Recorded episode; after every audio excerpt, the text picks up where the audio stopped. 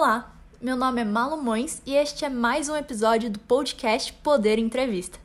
E agora vamos falar com Alexandre Cunha, médico infectologista do Hospital Sírio-Libanês e consultor da Sociedade Brasileira de Infectologista. Hoje a gente completa dois meses de vacinação no Brasil. Qual o balanço até agora? Ah, a gente está caminhando a passos muito, muito lentos, né? A gente tem cerca de 4, 5% da população vacinada só, enquanto outros países das mesmas dimensões que o nosso têm mais de 30% da população vacinada. É, não, dá, não dá nem para comparar com países como Israel, que é um país pequeno, né, que já está quase a totalidade da população vacinada. Mas a gente poderia estar mais adiantado. Então, o sentimento é de uma certa frustração. Está passando o pior momento da pandemia e talvez se a vacina tivesse chegado um pouco mais cedo, isso que está acontecendo agora no país inteiro não tivesse acontecido. Na segunda-feira, chegamos a 10 milhões de pessoas que receberam a primeira dose. O que o senhor observa sobre o ritmo de vacinação no Brasil? Não, é um ritmo lento, né? O Brasil tem, se por um lado o Brasil é um país continental, tem é, uma população grande, um território grande, isso é uma dificuldade, o Brasil tem o maior programa de, de imunizações do mundo. E a gente tem know-how em, em, vacinar essa população. Então, o Programa Nacional de Imunizações do Brasil já estava todo montado, né? Precisava a gente ter somente a disponibilidade da vacina. Então, o ritmo é lento ainda, não porque a gente não tem a capacidade logística de fazer isso. É por falta, é por indisponibilidade da vacina mesmo, né? E como eu te disse, é um sentimento de frustração. Atualmente, a disponibilidade de vacinas tem sido escassa. Esse cenário tende a melhorar nos próximos meses?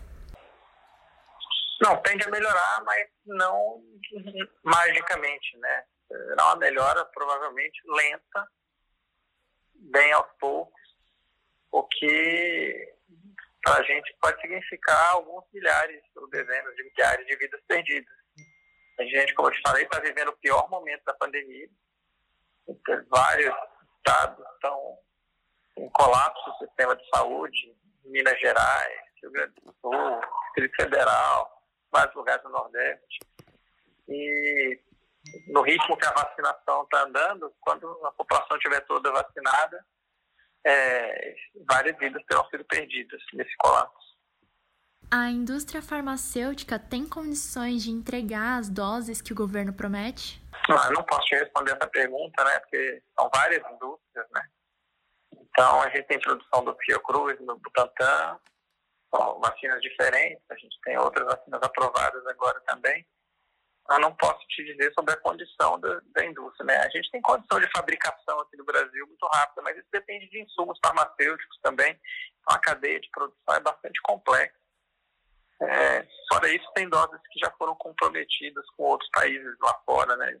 já foram adquiridas e comprometidas a gente espera que consigam entregar as doses, mas não tem como te garantir.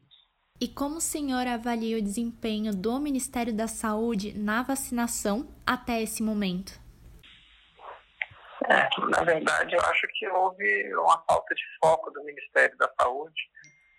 A gente, há muito tempo, tem um ministério que não, não falava da vacina como prioridade, né? Ao Ministério que achava que os fabricantes de vacina que tinham que procurar a gente, o Ministério da Saúde que estava mais preocupado em difundir estratégias como tratamento precoce, que não existe, do que se esforçar para adquirir vacinas de maneira mais rápida. Então, no geral, acho que o desempenho do Ministério da Saúde deixou bastante a desejar. E o desempenho dos governadores? É muito heterogêneo, né?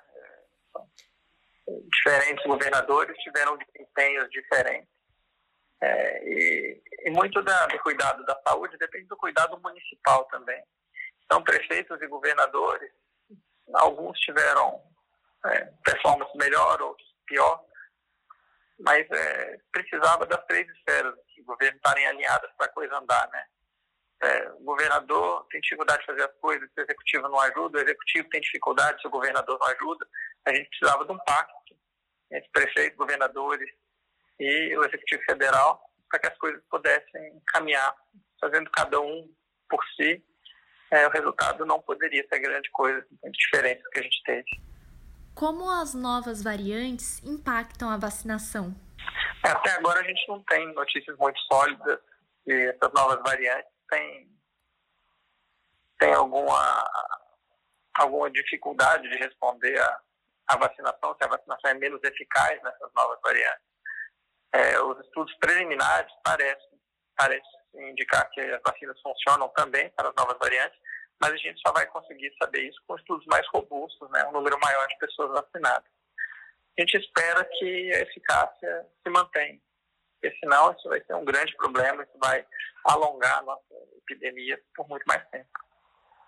O Ministério da Saúde espera vacinar até o final do ano toda a população que deseje, que tenha mais de 18 anos e que não tenha nenhuma restrição. Essa estimativa é possível? Possível é. é mas no andamento que estão as coisas, ela me parece difícil de alcançar. Então, possível é, depende muito de vontade política e de habilidade de conseguir as vacinas, mas é uma meta realista. É possível observar que nos últimos meses o percentual de idosos mortos ou internados em UTI pela Covid-19 diminuiu. Isso é efeito só da vacinação?